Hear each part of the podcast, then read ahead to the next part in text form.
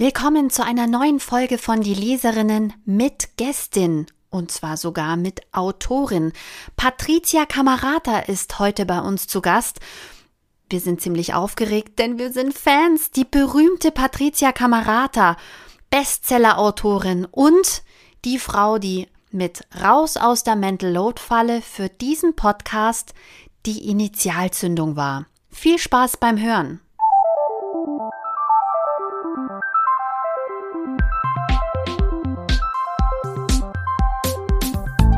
Leserinnen. Der Podcast über feministische Bücher mit Barbara Christina und Christina Barbara.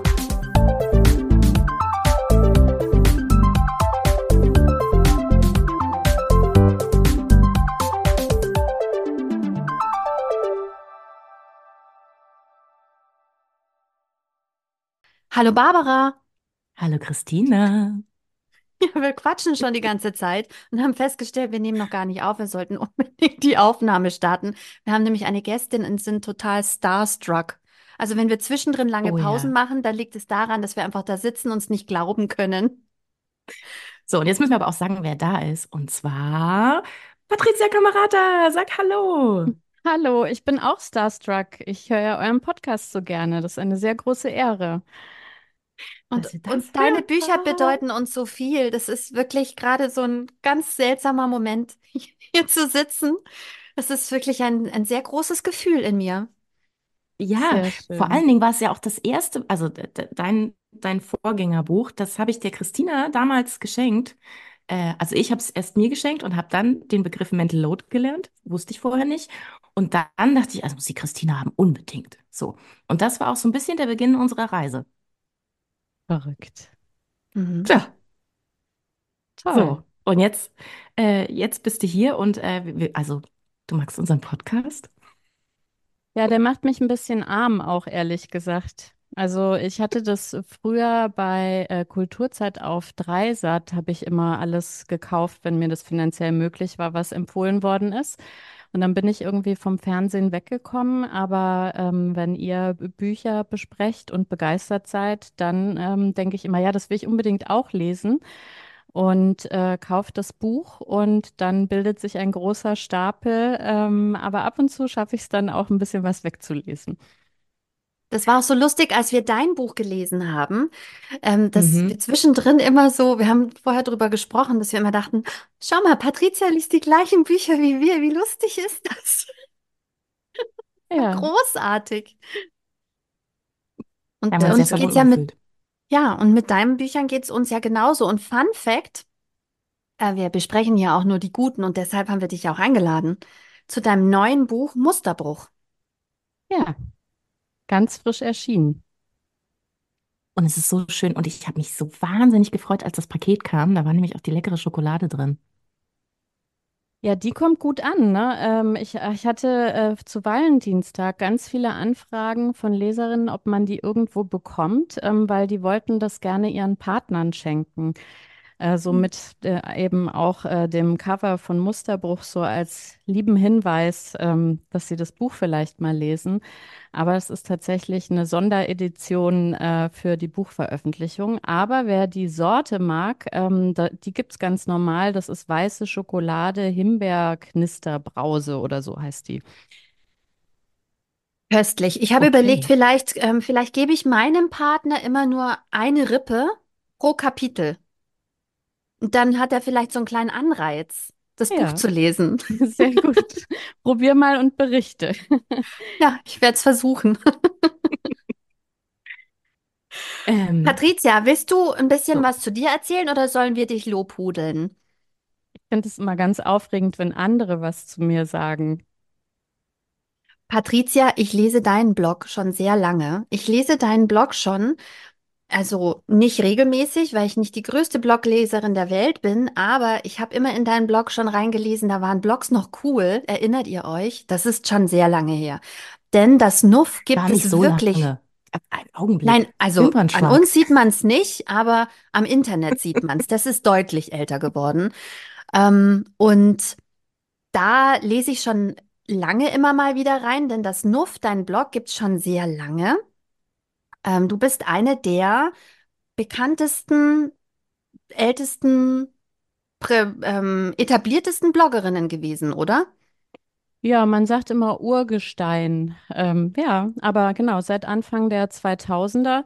Und ich glaube, die Blogs kommen wieder zurück übrigens, weil äh, die ganzen Änderungen, die jetzt auch auf Instagram zum Beispiel sind, die ja politische Inhalte einschränken wollen und auch so gesellschaftlich politische Inhalte, wozu ja vielleicht eben auch Feminismus und so weiter gehört. Ähm, ja, und dann braucht man ja wieder eine eigene Plattform, wo man äh, schreiben kann, was einem wichtig ist. Und deswegen, meine Prognose ist, die Blogs werden ein Revival haben, Newsletter natürlich auch. Ähm, aber das ist eine tolle Möglichkeit, sich von den Plattformalgorithmen auch unabhängig zu machen.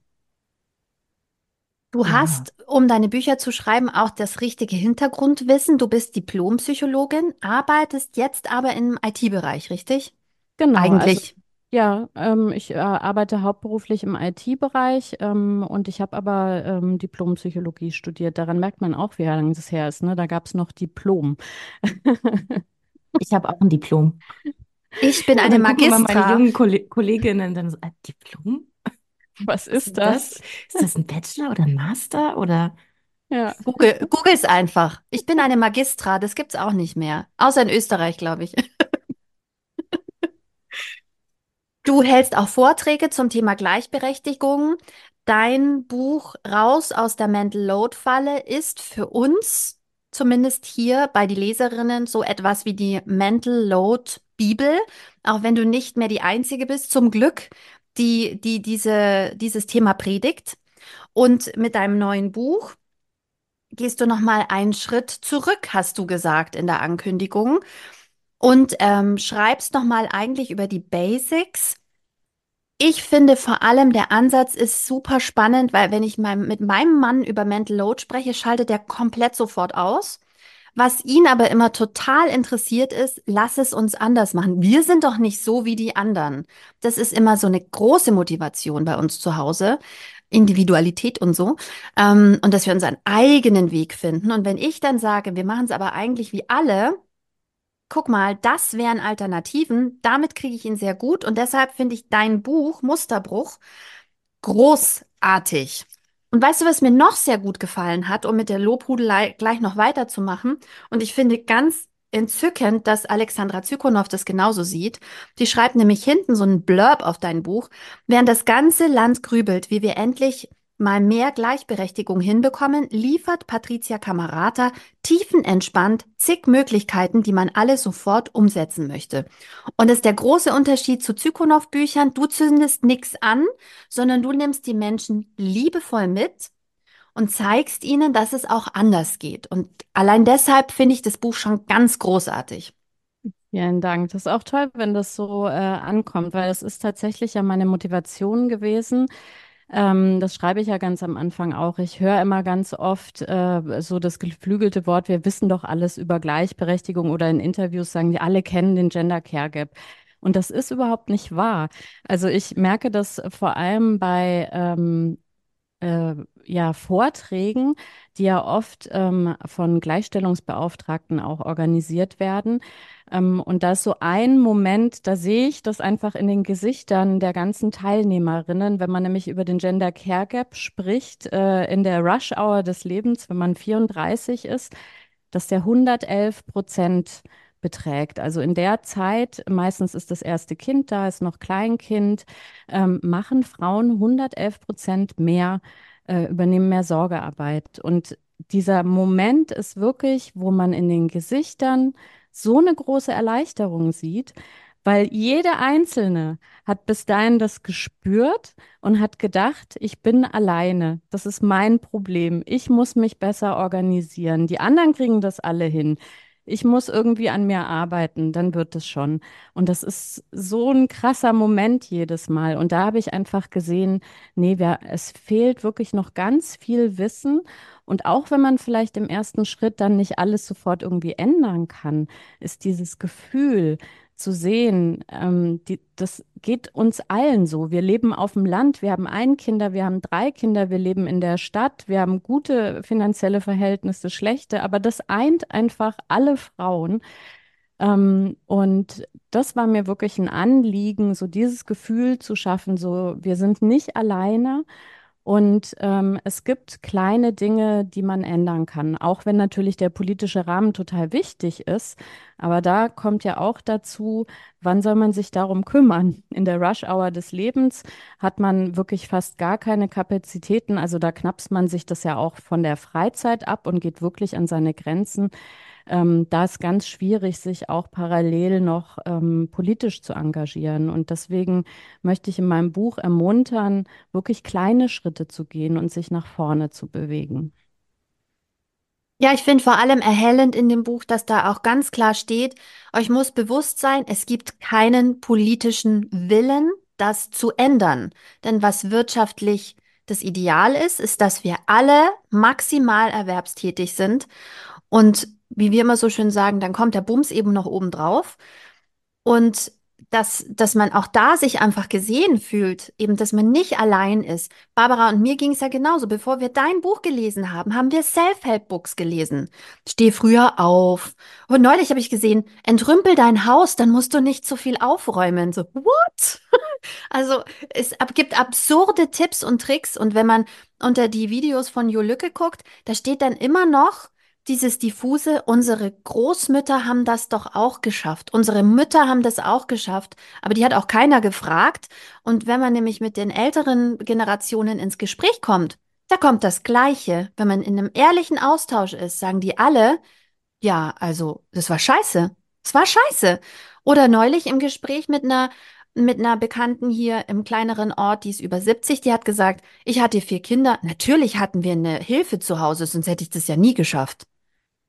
Ja, und da sind auch noch ganz andere Sachen unter der Oberfläche, was ja auch übersehen wird. Also das Thema Gewalt äh, an Kindern auch. Ähm, das hat natürlich auch einen anderen ähm, gesetzlichen Rahmen mittlerweile, aber Überlastung hat sich da, glaube ich, auch oft gezeigt in der Art und Weise, wie man dann mit Kindern umgeht.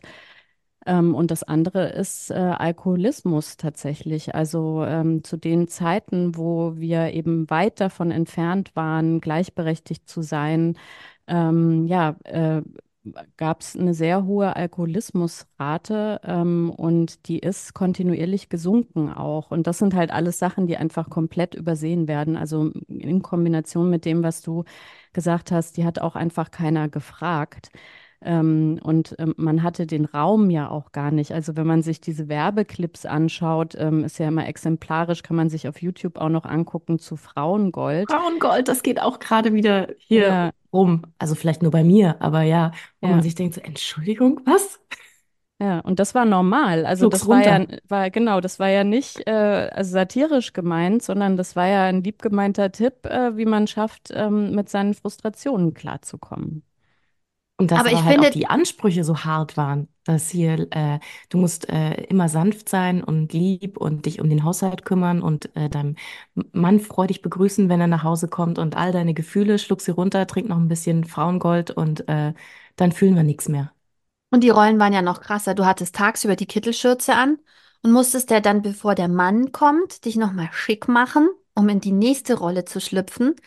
Oder in Großbritannien, The Kids Have Tea Time and Dinners for Daddy. Also da haben die Kinder ja gar nicht mit den Erwachsenen gegessen. Da war das Ideal, dass die schon im Bett sind, damit dann Erwachsenenzeit mit Daddy ist. Aber ich weiß nicht, um den kleinen Bogen in die Jetztzeit zu spannen, Wine O'Clock for Mommy. Also das Gläschen Wein irgendwie, wie war dein Tag? Mhm. Das Weinglas ist so voll, kannst du das ausdenken? Ich finde, das ist nicht romantisch. Also klar kann mhm. ich es jetzt aus einer lustigen Distanz sehen, weil ich gerade keinen Alkohol trinken kann. Aber ähm, trotzdem, äh, das, das ist immer so mit Haha. Das haben wir an schon so vielen Stellen gelesen, dass wir Mütter oft unseren Druck mit so einem Haha, mit so einer lustigen Anekdote irgendwie deckeln. Damit man es überhaupt erzählen kann, wird eine witzige Geschichte draus, wie alle im Brechdurchfall in ihrer eigenen Kotze lagen. Ähm, und dann trinkt man halt einen Wein. Hahaha. Also ist eigentlich gar nicht lustig. Würde ich ja. würde auch interessieren, ähm, wie nach Corona auch ob sich da, ich, das ist ja nichts, was in der Statistik auftaucht, wenn Mutti jeden Abend eine halbe Flasche Wein trinkt. Also die halbe Flasche Wein, glaube ich, taucht nicht auf. Außer bei Julia Knörschild in ihrem Buch, glaube ich, ähm, hat sie auch deutlich gesehen, dass, dass der Alkohol was mit ihrem, mit ihrem Burnout zu tun hatte. Das hat sie thematisiert. Ja, das war auf jeden Fall in der Pandemie, Entschuldigung, wirklich ja auch so ein Mem, ne? Und ähm, ich, mir ging das auch so, dass ich dachte, so witzig finde ich es eigentlich gar nicht, ähm, weil, weil das ja wirklich einfach für diese extreme Belastung spricht und dann für ungesunde Coping-Mechanismen. Und ich bin ehrlich gesagt auch ein bisschen froh, dass dieses äh, witzige, äh, ich mache mir das Weinglas bis ganz oben voll, äh, gemeinte auch so ein bisschen zumindest aus meiner Timeline verschwunden ist. Ähm, weil, ja, weil man will ja auch nicht unter jedes Ding irgendwie drunter kommentieren und sagen, hm, eigentlich ist es nicht so gut. Ähm, aber es ist schon wirklich ein Symptom äh, in der Pandemie gewesen. Und gut, dass du es ansprichst, also schreibst ja auch ganz am Ende vom Buch, dass äh, so ein bisschen, also dass es halt auch das Buch äh, inspiriert hat. Also halt einfach alleine und wütend in der Pandemie zu sitzen und festzustellen, der Staat interessiert sich einen Scheiß für uns. Oder habe ich es jetzt nur so rausgelesen? Nee, nee, nee, so auf alle habe. Fälle. Ja, nein, wir haben ja auch in Deutschland so die, genau diese Kultur, man darf sich nicht beschweren. Also in Frankreich, weiß nicht, ob ihr das mitbekommen habt, ähm, mhm. äh, also da gibt's ja sowieso eine andere Streit- und Streikkultur auch, sich äh, einzusetzen. Ähm, und da, da wäre das undenkbar gewesen, dass die ganzen Kinderbetreuungseinrichtungen äh, einfach so radikal äh, und ohne Alternative geschlossen äh, werden, wie das in Deutschland war. Und wir in Deutschland haben eine ganz starke Kultur mit diesem, man darf sich nicht beschweren. Äh, und ähm, man äh, dreht da so einen Strick dann draus, dass man sagt, man darf über diese Belastungen nicht sprechen, weil äh, dann stellt ihr eure Kinder ja dar äh, wie was Negatives, äh, die armen Kinderseelen äh, etc. pp. Und das lässt ja alles verstummen. Also das geht ja sofort ans Herz, äh, auch wenn man weiß, dass das zwei völlig unterschiedliche Dinge sind, dass man Belastungen transparent macht und da auch einfordert, ähm, dass das gesehen wird, weil das einfach kein ähm, zu ertragender Zustand auf Dauer ist. Und das andere ist, äh, natürlich liebt man seine Kinder, ähm, aber die Bedingungen sind halt einfach relevant, ähm, die uns dann, dann einen entspannten Umgang finden lassen oder eben nicht. Und kompensieren kann man das dann letztendlich eben nur über Selbstausbeutung. Und ähm, das finde ich, ist schon sehr bedenklich. Ähm, und da sieht man ja immer wieder auch äh, in diesen Internetdiskussionen, das sind ja auch nicht nur Männer, die ähm, dort kritisieren, sondern das sind ganz viele Frauen. Also ich habe jetzt gerade, es ist ja die Karnevalszeit vorbei, so einen Artikel gelesen von einer Frau, die 36 Stunden äh, mit Freundinnen feiern gegangen ist äh, und gewagt hat, ihre Kinder bei dem dazugehörigen Vater einfach äh, zu lassen. Und da waren Kommentare drunter, dass ich erst, also ich habe erst die Kommentare gelesen und dachte so, das klingt ja, als hätte die ihre Kinder wirklich einfach in der Wohnung alleine gelassen. Und habe mich dann eingelesen und dann festgestellt, das ist einfach ein Paar, was sich die Sorgearbeit teilt. Und sie hat sich quasi, weil ihr das was bedeutet und wichtig ist, diese Zeit, eben diese 36 Stunden Auszeit äh, genommen und das ist also unerträglich, äh, wie sie auch eben von anderen Frauen angegangen wird. Und das sind, glaube ich, Abwehrmechanismen. Also, dass man sagt, wenn man sich selber so stark ähm, geißelt und kontrolliert äh, und eben aufopfert, dass man das dann einfach auch keiner anderen Frau gönnt und das so darstellt, ähm, als wäre das eben was ganz Verwerfliches. Und das also kommt mir sehr ähm, deutsch vor. Also äh, ich kenne natürlich jetzt nicht viele Kulturen irgendwie äh, so intensiv, ähm, aber wenn man ja so ein bisschen so eine internationale Timeline hat, das sehe ich wirklich nur so in Deutschland. Und äh, also gut, dass du es ansprichst, das äh, ist uns auch, ähm, hat uns berührt bei dem Buch, äh, das Thema Solidarität unter Frauen. Das ist ja, nimmt ja auch einen großen Platz ein. Ähm, dass, dass wir, äh, genau, dass wir davon wegkommen müssen, dass es, dass wir das keiner anderen Frau gönnen, dass es der besser geht als uns oder dass es der auch mal gut geht oder dass die einfach sagt so, ey, scheiß drauf, ich gehe jetzt oft bei Karneval feiern, 36 Stunden, was ist denn das schon? Äh, und dass man, ähm, genau, also Solidarität und dass man, ähm, dass du auch gesagt hast, was es so für Beispiele gibt, was Frauensolidarität bedeuten kann. Also ich fand zum Beispiel super diese, diese ähm, Mütter-WG, dass man sagt, okay, wir haben hier so ein Batzen Care-Verantwortung und äh, lass uns doch einfach zusammenziehen und dann können wir äh, uns gegenseitig unterstützen. Und dass das halt in anderen Ländern auch äh, gang und gäbe ist. Also wo natürlich die finanzielle Not noch viel größer ist, aber dass man das ja auch hier überlegen kann. Also keiner ist ja gezwungen, in dieser, ähm, in dieser Kleinfamilie zu leben oder aber auch als Alleinerziehende. Ähm, also es sind, es sind Umstände, die nicht schön sind, aber man kann ja auch überlegen, kann man sich zusammenschließen. Das fand Ja. ich wirklich einen sehr schönen Gedanken. Äh, wobei ich dann auch gleich dachte, oh Gott, bei diesem Wohnungsmarkt, wie, wie, wie Ja. kommt man da zusammen? Aber das ist eben auch, also Thema Wohnungsmarkt, äh, finde ich ganz, ganz interessant, ähm, weil alle, die sich mit diesen Themen auseinandersetzen, denen ist klar, dass Wohnungsmarkt wirklich ein ganz großes familienpolitisches Thema eigentlich ist.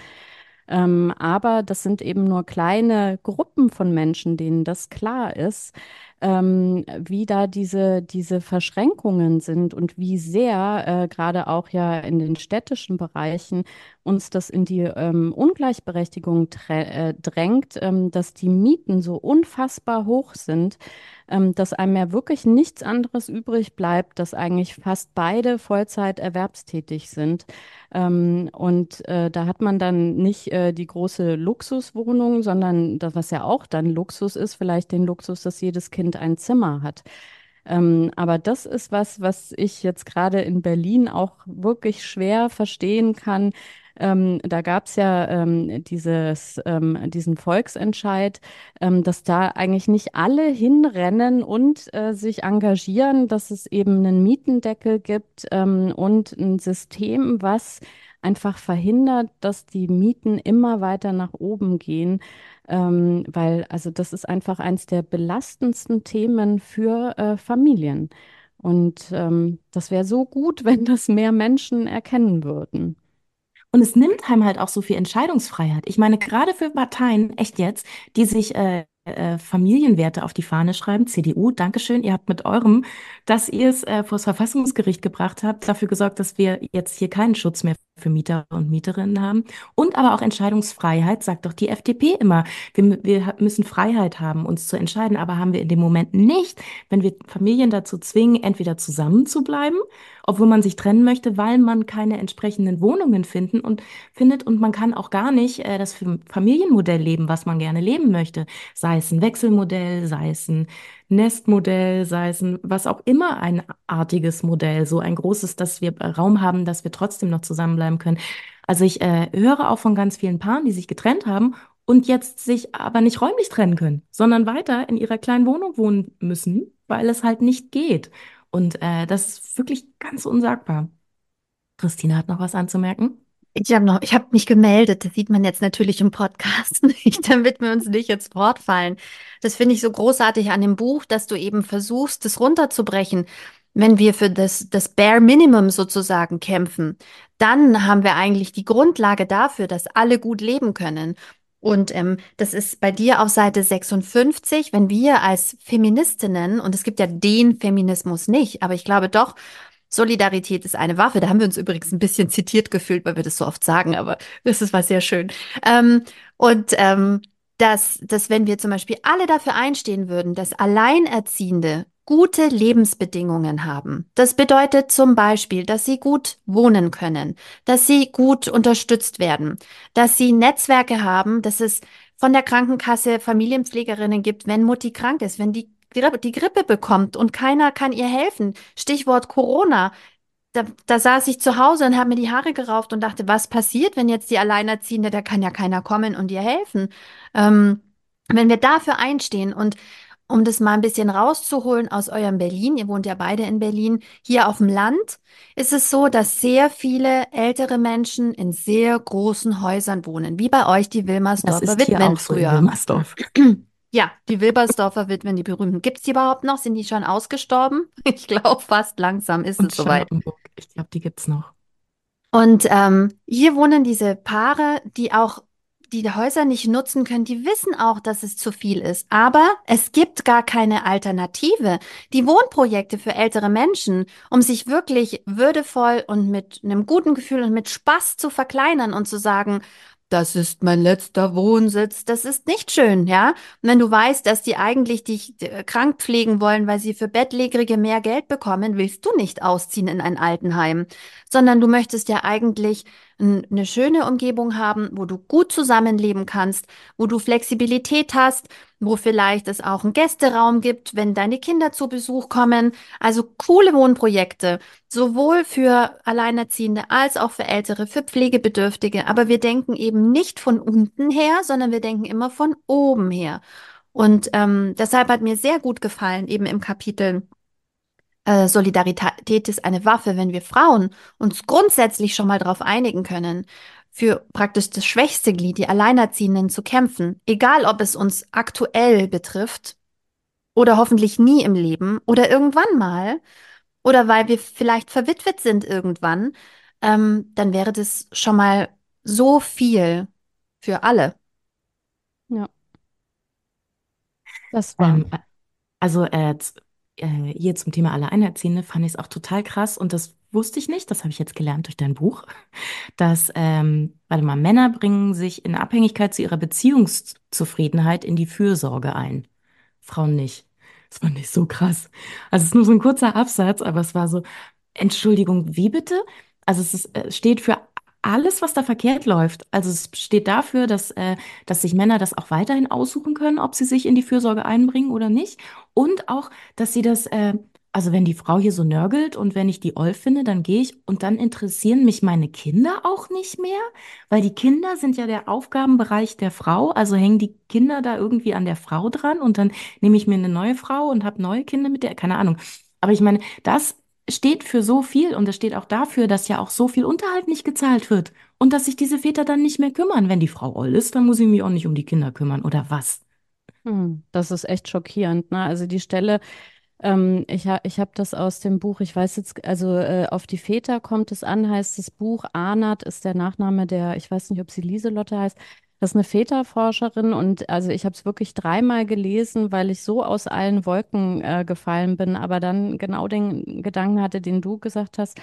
Ähm, ich habe das nie verstanden. Wie kommt das, dass quasi über die Hälfte der Männer den Kindern, ne, wir reden über den Kindesunterhalt, keinen Mhm. Kindesunterhalt Mhm. zahlt? Ähm, und bei äh, den 50 Prozent, die was kriegen, eben auch wiederum die Hälfte nicht bekommt, was das Jugendamt beispielsweise ausrechnet. Ähm, und das äh, quasi damit zu verbinden, das war so augenöffnend. Und ich habe ja auch so einen Post darüber gemacht ähm, und da zu lesen, dass wirklich so viele Frauen diese Erfahrungen auch bestätigen können, ähm, das fand ich total ähm, ja, schockierend einfach, weil ich dachte, aber gut, das zeigt eben, dass diese Fürsorgeverantwortung ganz stark in den Frauen verankert ist ähm, und eben sich kümmern um die Familie für Männer eben nicht direkt bedeutet, äh, quasi an den Menschen dran, sondern eben an bestimmten Verpflichtungen, die dann, ähm, wenn man denn zusammen ist, eben finanzielle Verpflichtungen sind. Aber wenn man nicht mehr zusammen ist, also die Basis eben äh, ist die Beziehung äh, und nicht die Familie, ähm, dass dann dort auch diese ja, Verpflichtung verschwindet. Und das ist schon wirklich eine ganz schräge Sache. Und ich finde es auch krass, dass das, also das ist das, ähm, was man persönlich erlebt, aber ich meine, das gesellschaftliche Narrativ ist ja auch, naja, da hast du halt Pech gehabt, Frau. So, also ich meine, es wird, äh, dieser Unterhalt, der nicht gezahlt wird, wird nicht vom Staat eingeklagt. Also es ist dann, ja, das ist ja doof, dass du jetzt nicht zahlst, aber da gibt es keine Inkassoverwaltung, da gibt es überhaupt nichts, da gibt es keine, äh, keine Reaktion auf nicht gezahlten Unterhalt. So, das ist krass, dass der Staat das nicht äh, nicht durchsetzt. Das ist so, ja, naja, der Arme, der will sich jetzt auch ein neues Leben aufbauen. Und das ist nämlich das zweite Narrativ, dass wir dann immer sagen, dass wir alle als Gesellschaft sagen, ach, der arme Mann, jetzt hat er sich getrennt und jetzt muss er so viel Unterhalt zahlen für seine Kinder. Der kommt ja selber gar nicht klar. Der möchte doch jetzt auch mal neu starten. Und da wird halt aber nicht gesagt, Entschuldigung, ja, aber die Mutter, die, die gibt ihr ganzes Leben dafür auf. Die hat keine finanzielle Sicherung mehr. Die kümmert sich die ganze Zeit um ihre Kinder. Was ist denn mit dem Leben von der Mutter? Ja, die hat ihn aber nicht halten können, Barbara. Die ist ja selber schuld. Ja, die Wäre hat die nett nicht die gewesen Lockenwickler rausgemacht und ein Gläschen Wein getrunken, bevor er nach Hause gekommen ist. und die hat Oh, ihm nicht die so Pantoffeln wütend. gebracht zu der Tagesschau, das kommt schon im Lied Anne Kaffeekanne, ne? Bring mir die Pantoffeln zu der Tagesschau und ein Bier. Ähm, und dann fliegt Anne Gott sei Dank davon. Aber es ist ja die Schuld der Frau. Das kannst du dann gleich noch dazu schreiben, was die Gesellschaft sich so denkt. Ja, die Biestgurke, die hat bestimmt den ganz schlecht behandelt und Dinge gefordert. Ich habe auch gedacht beim, bei der Lektüre deines Buchs, Patricia, man müsste das Buch direkt nochmal schreiben. Du müsstest dich dann aber vielleicht Patrick Kämmerlein nennen und schreiben Musterbruch, wie Männer Gerechtigkeit in Beziehungen fordern. Und dann schreibst du das ganze Buch einfach nochmal. Ähm, oder du änderst nur kleine Details ab. sehr elegant, sehr elegant rübergeleitet. Darüber haben wir uns nämlich im Vorfeld auch total unterhalten. Wie ist denn das mit diesen Vorbildern für Vätern? Und da möchte ich jetzt doch mal, ich zitiere jetzt mal aus deinem Buch, Patricia. Bist du bereit? Ja. Äh, braucht man als Vater Vätervorbilder? Reichen nicht die 30 Millionen Mütter im Umfeld als Vorbild? Wieso ist der Drang so groß für Dinge, die bereits gelöst sind, eigene Lösungen finden zu wollen? Wieso reicht der Erfahrungsschatz von Müttern nicht, um sich die Dinge zusammenzusuchen, die zu einem passen? Warum brauchen Männer Männer als Vorbilder, als Vätervorbilder? Warum? Ja, das ist eine offene Frage, nicht wahr? Ja, also das muss man sich schon fragen, ähm, weil äh, es gibt ja zum Beispiel den Väterreport, ähm, wo sich ja deutlich zeigt, dass was, was sich viele Väter im Kopf vorstellen und wie das dann gelebt wird, das geht nach wie vor sehr weit auseinander. Und wenn man dann nachfragt, eben, ähm, was sind denn die Gründe, dass sie sich im Verhalten nicht so engagieren, wie sie das ähm, aber im Kopf eigentlich und auch mit Worten ähm, äh, äußern, ähm, dann ist eine der höchsten Prozentsätze immer, mir fehlen die Vorbilder. Und darüber habe ich eben nachgedacht, weil ich äh, darüber nachgedacht habe, äh, was hatte ich eigentlich für Vorbilder? Ähm, und äh, da ist mir klar geworden, ähm, ich hatte tatsächlich erstmal gar keine Vorbilder, also die ich erstrebenswert auch fand. Die sind sehr spät in meinem Leben äh, gekommen. Da war ich also schon weit über 20, wie ich nach Berlin umgezogen bin. Ähm, damals die Mutter von meinem äh, Freund, die fand ich absolut fantastisch. Und das war was, was ich noch nie so gesehen habe. Das war eine Mutter. Und da war ich wirklich überhaupt auch nicht feministisch drauf, weil ich eben diesen strukturellen Rahmen gar nicht wahrnehmen konnte. Die hatte Hobbys zum Beispiel. Ähm, und die hat äh, Freizeit äh, wahrgenommen und die hat quasi so eigene Ansprüche an ihr Leben gehabt und Vorstellungen und äh, also was ganz anderes, was ich bis dahin halt im ehemaligen Westdeutschland quasi äh, an Mütterbildern gesehen habe. Und ähm, das war für mich wirklich total augenöffnend. Ähm, und äh, da habe ich dann gedacht, ah ja, guck mal, und äh, wo gibt's denn noch äh, Vorbilder? Und ähm, ähm, darüber bin ich irgendwie so ins Denken gekommen, dass ich dachte, ja, äh, ich habe aber ja trotzdem auch eigene Vorstellungen entwickelt ähm, und bin so meinen Weg irgendwie gegangen. Aber ähm, ich habe das eben geschafft, ohne in meinem direkten Umfeld, also mit der einen Ausnahme, diese Müttervorbilder zu haben. Und das war für mich erstmal unabhängig vom Geschlecht diese Frage, äh, wenn man dann ähm, irgendwie zu einem Konzept kommen muss, wie funktioniert denn das? Und ähm, da sehe ich nicht, warum das für Männer anders sein soll als für Frauen. Also die können ja auch Sachbücher lesen, die können sich äh, bei anderen ähm, äh, Eltern umgucken. Ähm, die können sich einfach wirklich überlegen, so, äh, was ist mir wichtig und wie komme ich dahin? Ähm, und wieso klappt das nicht? Und das kommt dann schon so ein bisschen wie so eine Ausrede, mehr oder weniger zu sagen, ich habe halt diese männlichen Vorbilder nicht. Und äh, wenn man aber sagt, Fürsorge ist etwas, was vom Geschlecht unabhängig ist, was man sich abgucken kann vom Bruder, von der Oma, von der Nachbarin, von irgendeiner zufälligen Person, äh, die man öfter am Spielplatz mal sieht, weil man da irgendwie vorbeiläuft, ähm, dann wird es plötzlich äh, viel leichter, ähm, in die Richtung sich zu bewegen. Und ich glaube, dass viele Männer das aber genau nicht tun, wenn sie nur Frauen in ihrer Umgebung haben, die ähm, eben diesen Sorgepart übernehmen. Das hat wirklich was mit der gesellschaftlichen Stellung äh, der Frau zu tun und mit dem, wie wir weibliche Eigenschaften ähm, bewerten und dass die eben äh, viel weniger anerkannt sind als alles, was eben in männliche Stereotypien fällt. Und das merkt man ja eben auch in den Beschimpfungen, ja, die wir äh, in unserer Gesellschaft benutzen, dass man eben sagt, du Mädchen oder oh, die ist echt wie so eine Mutti. Ähm, wo man denkt, so, Moment mal, äh, aber das ist, glaube ich, echt ganz schön tief verwurzelt und da möchte man sich dann natürlich abgrenzen und auf gar keinen Fall wie so eine Mutti sein. Sondern lieber Wo eine du gerade sagst, okay, das, ich muss es jetzt kurz sagen, weil ich es wahnsinnig witzig finde, ist, dass man immer sagt, oh, ja, da musst du dir mal ein paar Eier wachsen lassen.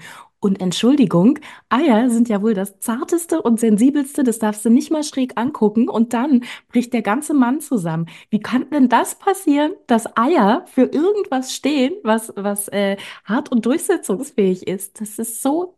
Und, und ich meine, wenn man selber Jungs hat, dann ist es ja auch so, oh Gott, oh Gott. Hier ist es auch so empfindlich und da kann auch so viel schief gehen. Da kann auch so viel dran sein.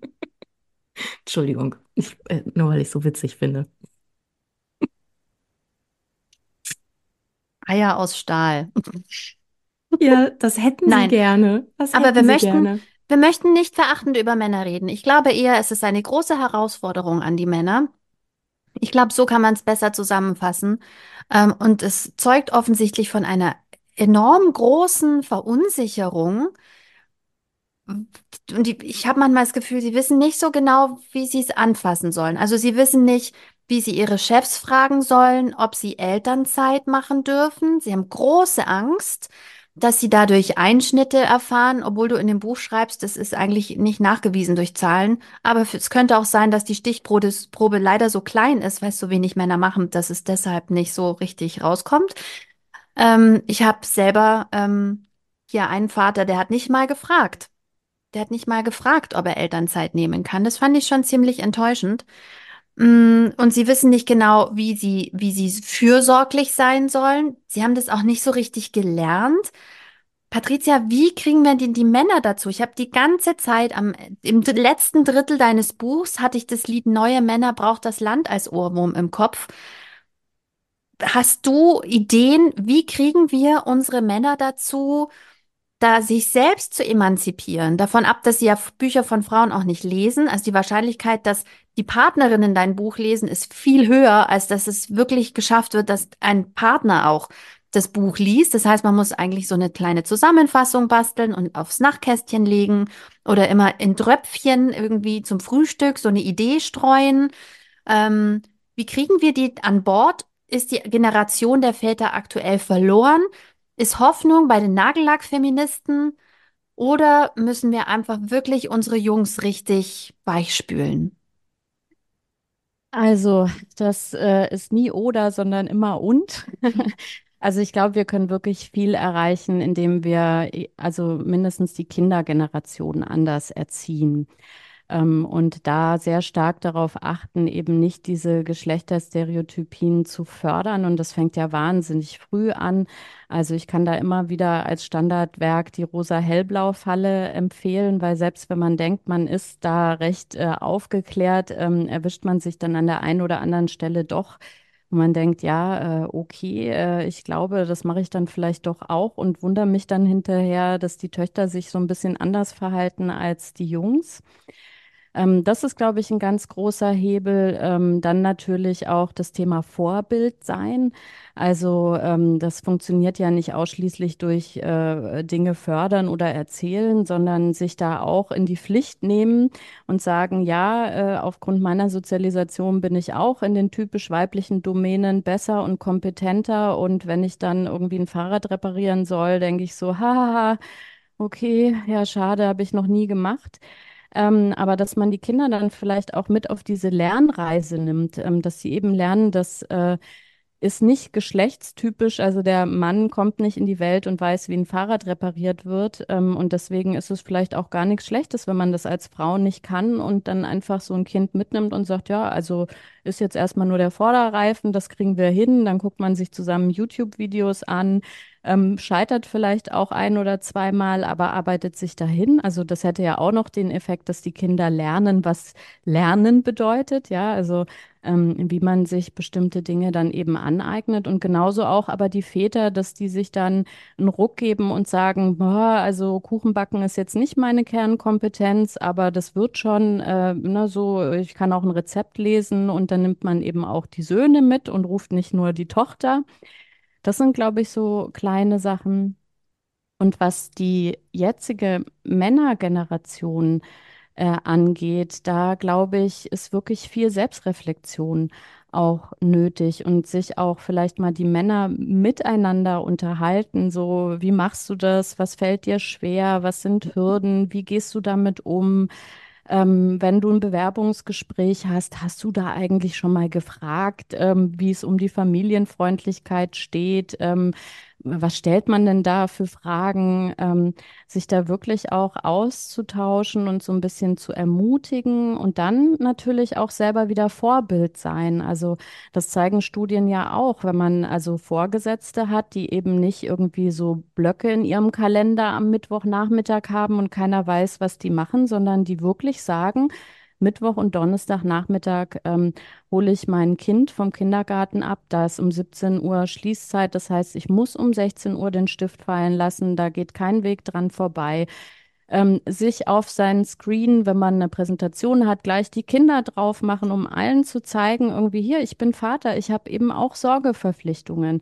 Also ich glaube, es gibt ganz viele Punkte ähm, und äh, ich glaube, was viele daran hindert, ist eben so eine große Überforderung, weil man das so als großes, ich muss alles richtig machen, das muss 50-50 sein.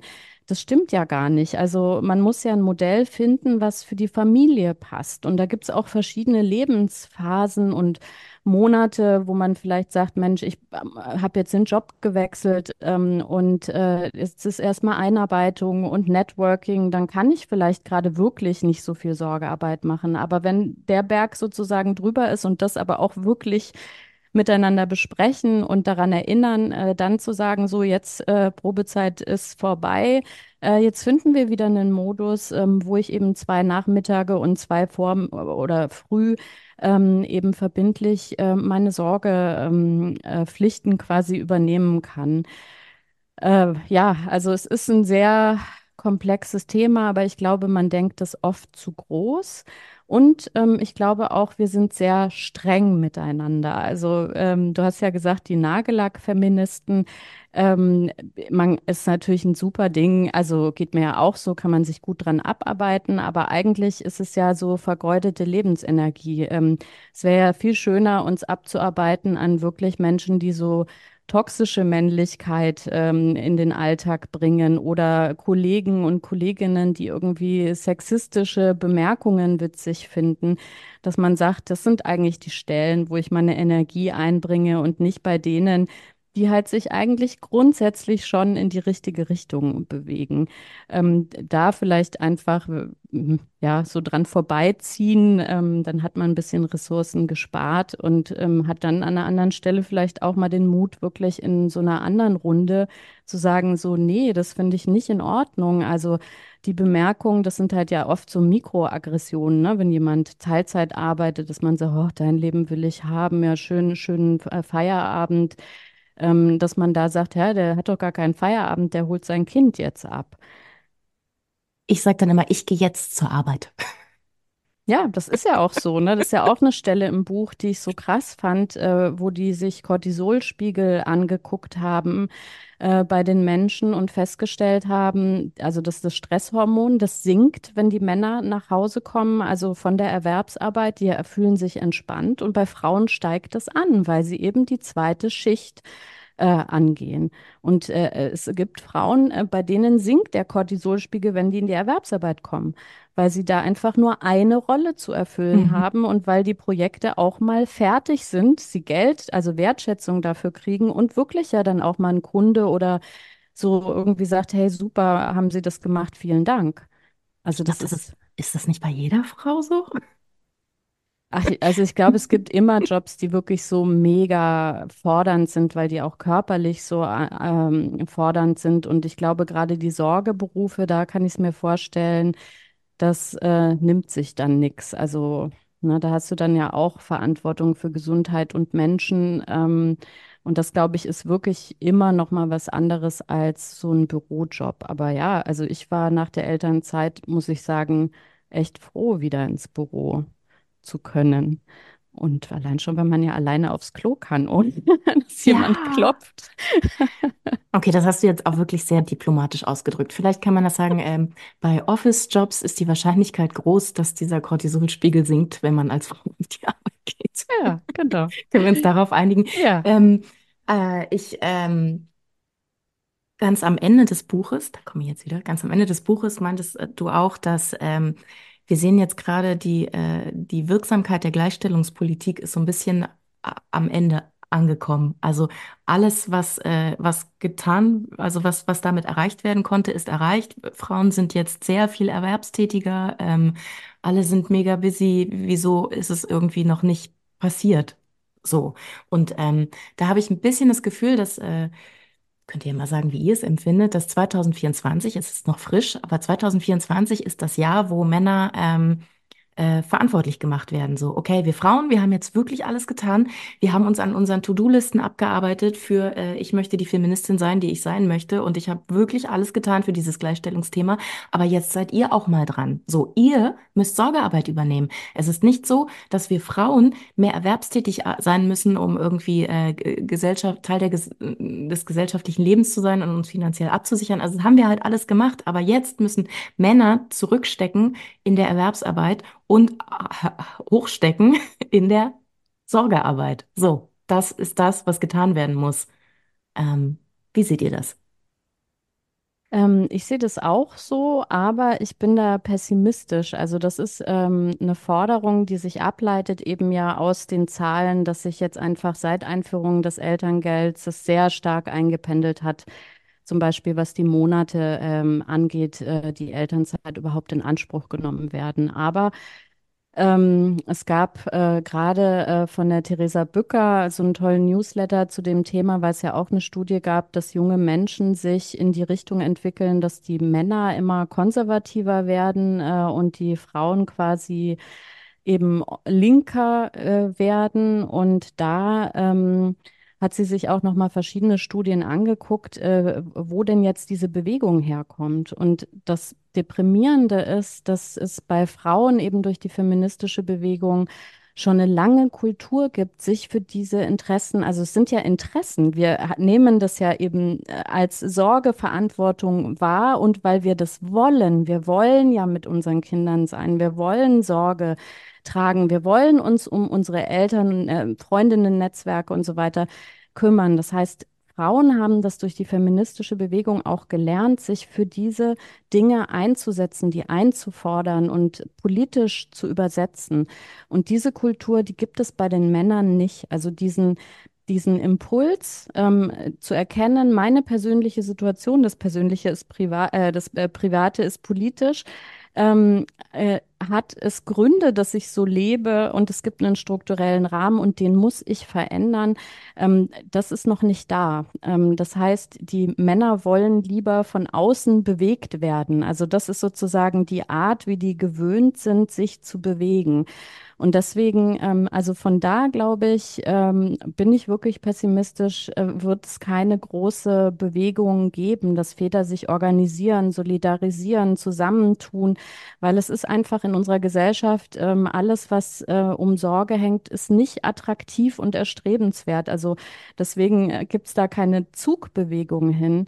Und das heißt, es müsste von außen kommen, weil da weiß man wieder, da gibt es dann, wenn die Wege da sind, dann äh, es gibt auch relevant viele Väter, die die gehen wollen, aber sie wollen diese Wege nicht selber anstoßen oder können das nicht und sind darauf angewiesen, eben, dass, dass dieser Weg geebnet wird, wie eben mit dem Elterngeld 2007.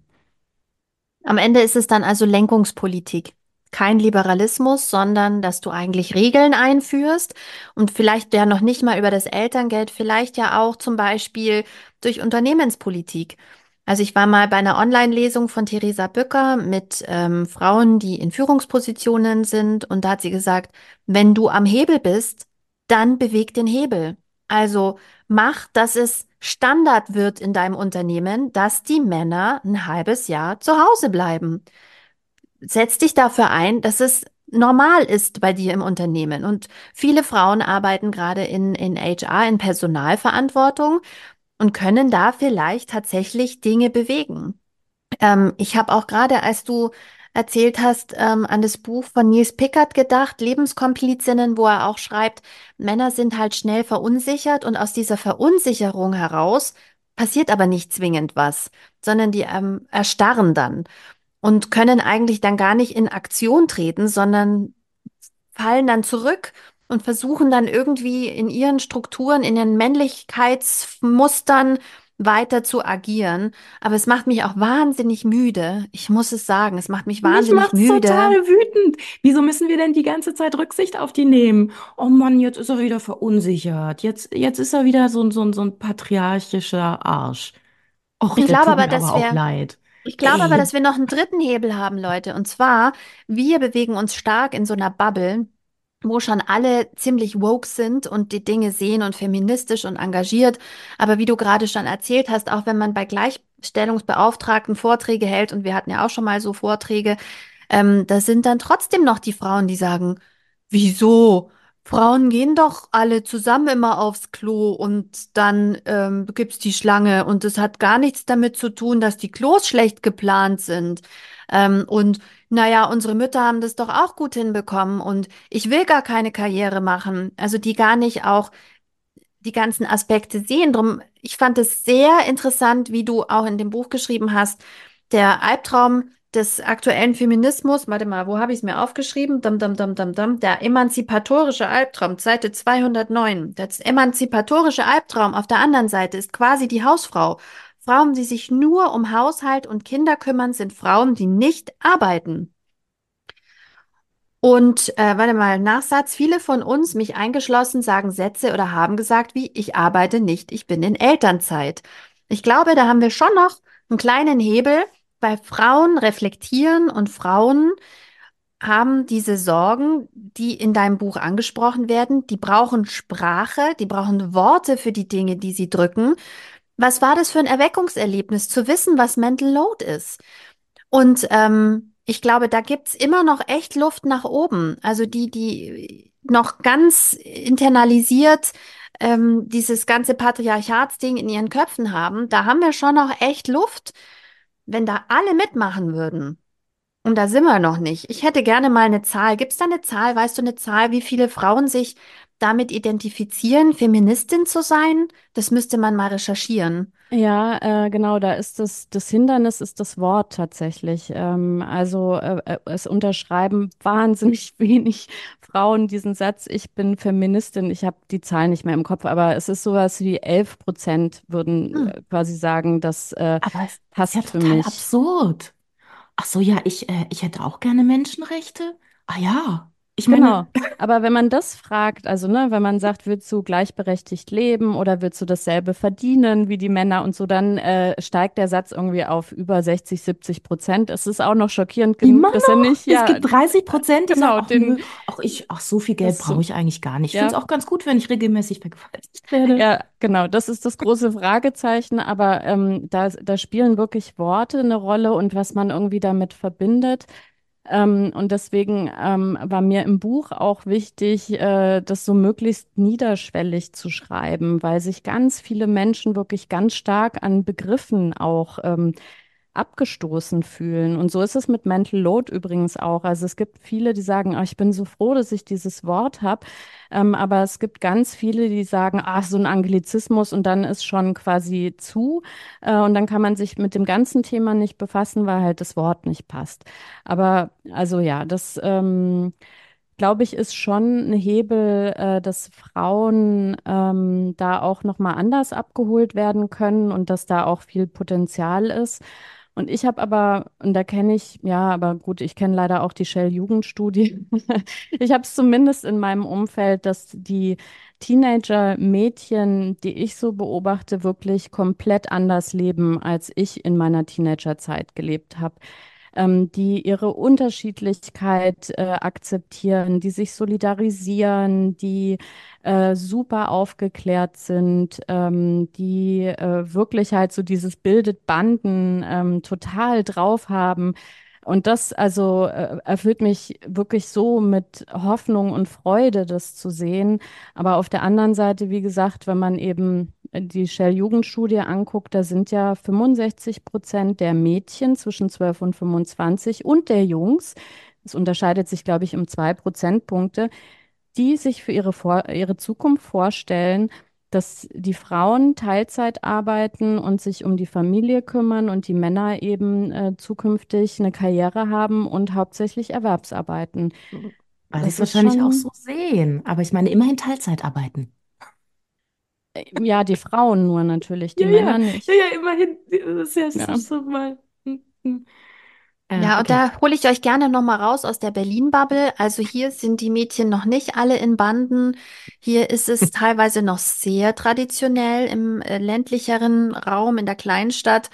Und ähm, da mühlen die, malen die Mühlen wirklich langsamer und mit einer vorpubertären Tochter ist es harte Arbeit, sehr, sehr harte Arbeit, weil sie in ihrem direkten Umfeld wenig Mädchen hat, die all das von zu Hause schon mitbekommen, sondern im Gegenteil, ähm, dass sie letzt, zuletzt hat sie erzählt, sie hat zwei Freundinnen, da ähm, wird zu Hause darüber gesprochen, dass es, äh, dass Homosexualität eine Krankheit ist. Oh Und ich so, in ihrer Klasse. So, okay, zwei ist ein ganz schön krasser Schnitt. Also, wenn man da im Prenzlauer Berg wohnt, ist, glaube ich, die Ratio ein bisschen anders. Mit coolen, ähm, hochgebildeten Eltern, die andere Themen am Küchentisch besprechen. Das ist hier nochmal anders. Also die 65 Prozent ähm, verstehe ich. Oder die gucken Topmodel und ähm, es wird darüber gesprochen, dass diesmal Jungs dabei sind. Und das eine Mädchen sagt, naja, also wenn ich als Junge beim Germany's Next Topmodel mitmachen würde, da würde ich aber sofort Schluss machen mit meiner Freundin und mal die Mädchen klar machen. Und ich so, what hat, was hat sie gesagt? Warum? Das Ja. ergibt gar keinen Sinn. Das bedeutet, dass auch dem Mädchen egal ist, ob die jetzt nett sind, ob man eine Verbindung spürt, ob man verliebt ist, sondern dass sie das rein als, als Objekt sieht, das andere Mädchen, dass man dann mal klar machen muss, dass man in Besitz nehmen muss und dass dann irgendwie ähm, ein Strich auf einer Liste ist oder ich verstehe es nicht. Also es ist wirklich hart. Es ist wirklich hart hier. Und der Kleine, der kommt aus dem Kindergarten und verkneift sich's Weinen, weil die anderen machen das auch so. Und es sind dann so Was? ruppige Jungs, die zu Hause, ja, die spielen Fußball und die sind schon Fußballclub-Fans und ähm, dann sagt er, nee, hat nicht wehgetan. Das geht los und es ist wirklich sehr harte Arbeit. Also ähm, wohl dem Prenzlauer Berg, wo alle die richtigen gleichen Bücher lesen und sehr ähnlich sind. Ähm, kommt da einfach mal hier zu Besuch. Ich habe eine tolle Veranstaltung später im Jahr. Können alle mal vorbeikommen, es wird super. Ähm, aber es ist hier nochmal echt anders. Und dazwischen ähm, sind wir Mütter, wir sehen und erkennen uns am Blick. Und ähm, wie eine Band hier aus der Nähe gesungen hat, wer weiß, wer dieses Zitat gesungen hat. Ähm, ist peinlich, wenn man es weiß. Aber ähm, die, die finden sich, wir finden uns und denen leih ich dann immer meine Bücher. Grüße. Apropos Bücherlein, äh, da kann ich jetzt noch mal äh, gegen Ende der Sendung sagen, ich habe äh, dein Buch weiterempfohlen, Patricia, und zwar bei der Verabschiedung äh, meiner Kollegin in die Elternzeit. War eine große Runde, sie hatte ein bisschen Kuchen mitgebracht, es war total nett und dann haben natürlich alle Muttis wieder über so Babydinge gesprochen und so und dann am, äh, war das dann aber vorbei und am Ende ähm, bin ich noch mal zu ihr gegangen und habe am Büro geklopft und meinte so, hey, alles Gute äh, jetzt so demnächst und übrigens ähm, äh, ich hatte auch gerade dein Buch dabei, weil ich es ja in Vorbereitung gelesen habe. Meine ich, bitte kauf dir dieses Buch. Das äh, hier diese ganze äh, Kinderwagen, äh, Wiege, Klamotten, das findest du schon raus. Aber was wirklich wichtig ist, ist, dass du dich jetzt in deiner, äh, in deinem Mutterschutz damit beschäftigst, damit du nicht in die falsche Richtung rennst. Und ich kann dir nur aus eigener Erfahrung sagen, ich musste eine Ehe an die Wand fahren, um an diesen Punkt zu kommen. Und ich wür- würde mir wünschen, dass du das nicht musst. Wir alle hier. Ich glaube, das ist ein verbindendes Element zwischen uns, oder? Dass wir unsere ersten Partner, unsere Baby Daddies nicht mehr an unserer Seite haben. Ja, Mhm. Ja, das ist, ähm, es ist echt hart. Also ich habe das auch neulich, ich habe da auch neulich nochmal drüber nachgedacht. Ich bin zum Beispiel davon ausgegangen, äh, wenn ich genauso viel oder mehr verdiene als ein Mann, dann werde ich in diese Diskussionen alle nicht kommen. Und habe aber genau ja in meiner Ehe festgestellt, ja gut, am Geld liegt's nicht. Nein. das sagen ja auch leider die Studien. Wenn die Mhm. Frau mehr verdient, dann macht sie noch mehr Sorgearbeit und äh, Hausarbeit, um das zu kompensieren, dass der Mann sich nicht so schlecht fühlt. Ja. damit die Rollen stabilisiert werden. Und es war genau so. Ich habe Ja. das, ich hatte das zu Hause. Das war zu, und er hat mich seine kleine Hausfrau genannt. Hm, Das hast du mir nie erzählt, Christina. Oh ja. Oh. Mhm. Auch hier Grüße, falls er den Podcast hört. Ähm, der fand es ganz toll, dass ich auch die ganzen anderen Sachen gemacht habe. Mhm. Aber er hat ja immer den Müll rausgebracht. Das war ganz cool. Ähm, Ist ein sehr, sehr netter Mensch und hervorragend als Ex-Mann. Also nochmal an dieser Stelle, mein Ex-Mann ist ein wunderbarer Ex-Mann. Hervorragende Besetzung dafür, für diese Rolle. Ähm, für die andere war es nicht so gut. Patricia, siehst du ähm, im, jetzt auch mit der aktuellen Studie, die rauskam, Männer rücken in die konservative Ecke, Frauen orientieren sich mehr links, vor allem die jungen Frauen.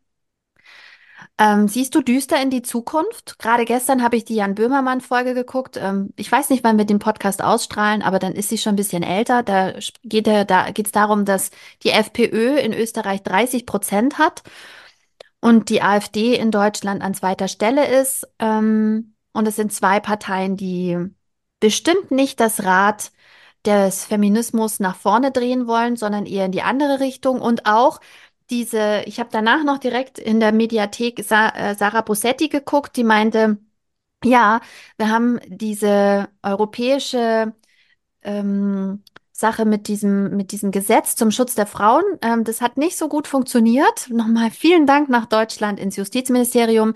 Aber trotzdem haben Buschmann. sie versucht, das noch ganz schnell durchzudrücken, weil sie sehr große Sorge haben, auch im Europäischen Parlament, vor den nächsten Europawahlen und den sehr konservativen, wollen wir sie so nennen, sehr, sehr rechtskonservativen Parteien, ähm, die dann sehr große Gewinne einfahren werden.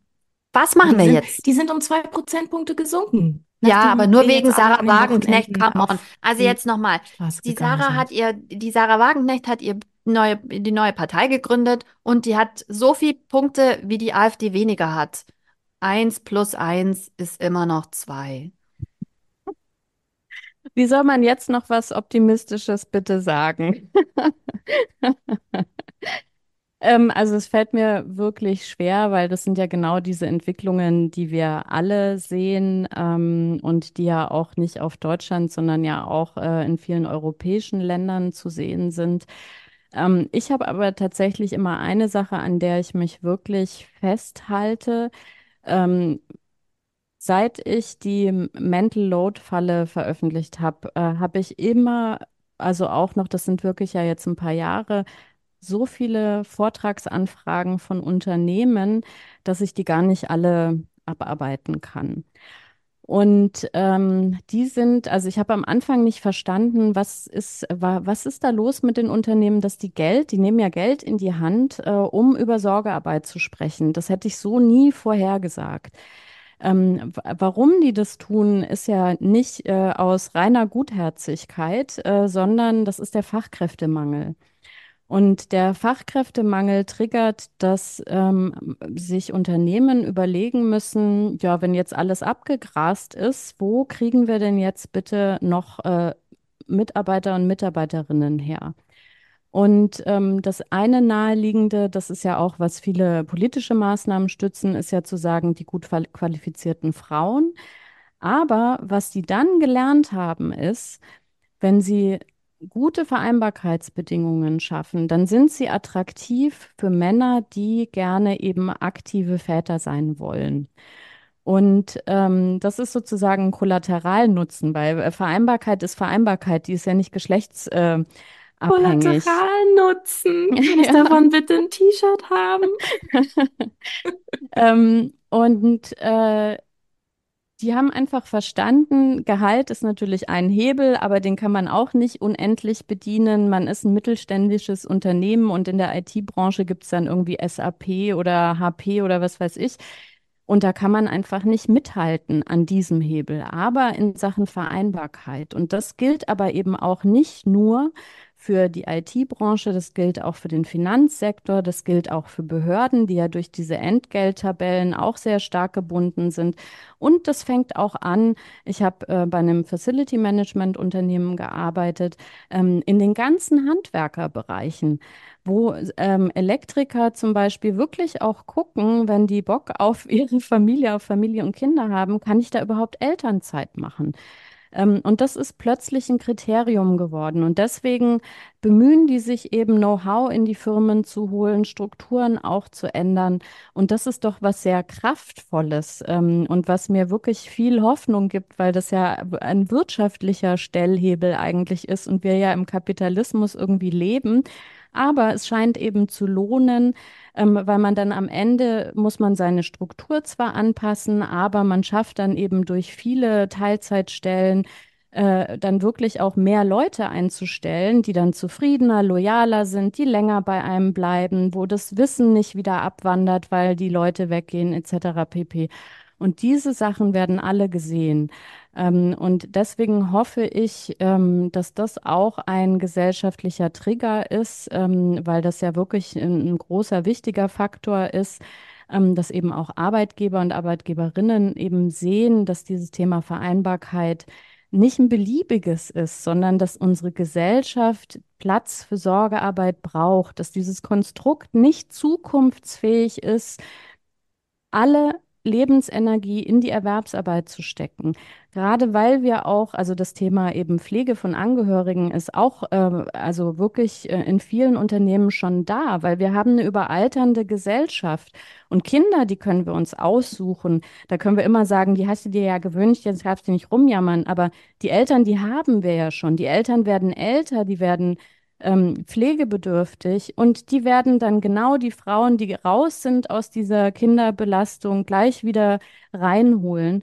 Und da, das haben wirklich viele Unternehmen erkannt und schaffen da jetzt eben Strukturen, Beratung, Möglichkeiten, quasi Mitarbeiterbenefits, ähm, die das möglich machen, als Mann und als Frau Sorgeverantwortung zu übernehmen. Und plötzlich kommen nämlich auch die anderen, die sagen, ja, ich will eigentlich gar keine Kinder, aber ich will mich ehrenamtlich engagieren. Ich habe meinen Sportverein, ich ähm, bin da gerne in der Seniorengruppe und so weiter und so weiter. Und das ist, ähm, ja, also das ist so der, der, der Halm, an dem ich mich festhalte, dass ich einfach hoffe, dass sich da vielleicht eine, ja, auch eine Änderung in der Sicht ähm, auf Gesellschaft und was wichtig ist oder was realistischerweise einfach auch mit in die Rechnung muss, nämlich die Sorgearbeit, damit am Ende der Profit dann von mir aus wieder rauskommt. Aber ähm, anders geht's nicht, weil da hat man große Krankenstände, ähm, frustrierte Menschen, Menschen, die krank werden, die ähm, wegen Burnout ausscheiden und so. Und ähm, das ergibt eben wirtschaftlich auch keinen Sinn. Und hier auch eine klare Kaufempfehlung an alle Arbeitgeberinnen und Arbeitgeber. Da stehen nämlich ganz handfeste Punkte in deinem Buch drin, die man dann mal einfach umsetzen kann. Das sind hervorragende letzte Worte, finde ich. Ein sehr schöner Bogen, den wir da geschafft haben, zu Patricia Camaratas neuem Buch Musterbruch. Überraschende Lösungen für wirkliche Gleichberechtigung. Ganz frisch erschienen bei Belz. Patricia, wann erscheint das Hörbuch? Das ist schon da. Das ist zeitgleich erschienen. Fantastico. Also für alle, die lieber was auf die Ohren haben, weil sie uns auch gerne hören, die können auch das Hörbuch sehr gerne hören. Wir haben es beide gelesen, haben es für gut befunden. Es krieg, kriegt ähm, fünf Leserinnensterne natürlich.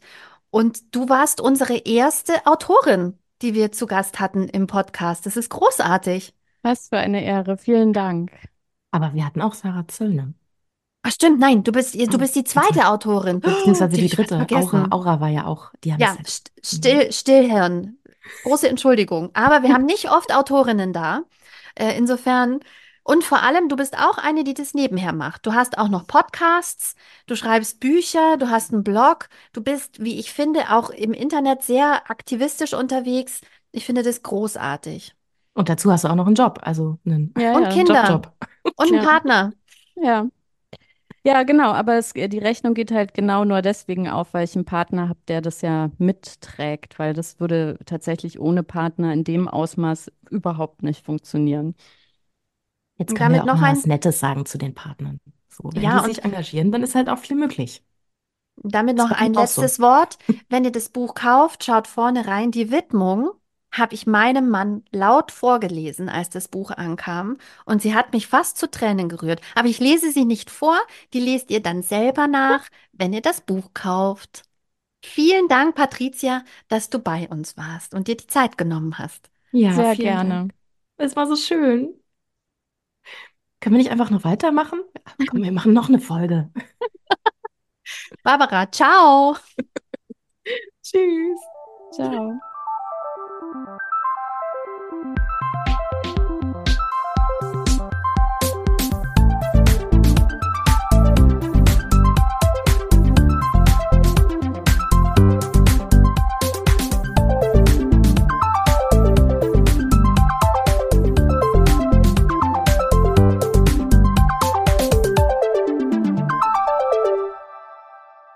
Das war der Podcast Die Leserinnen.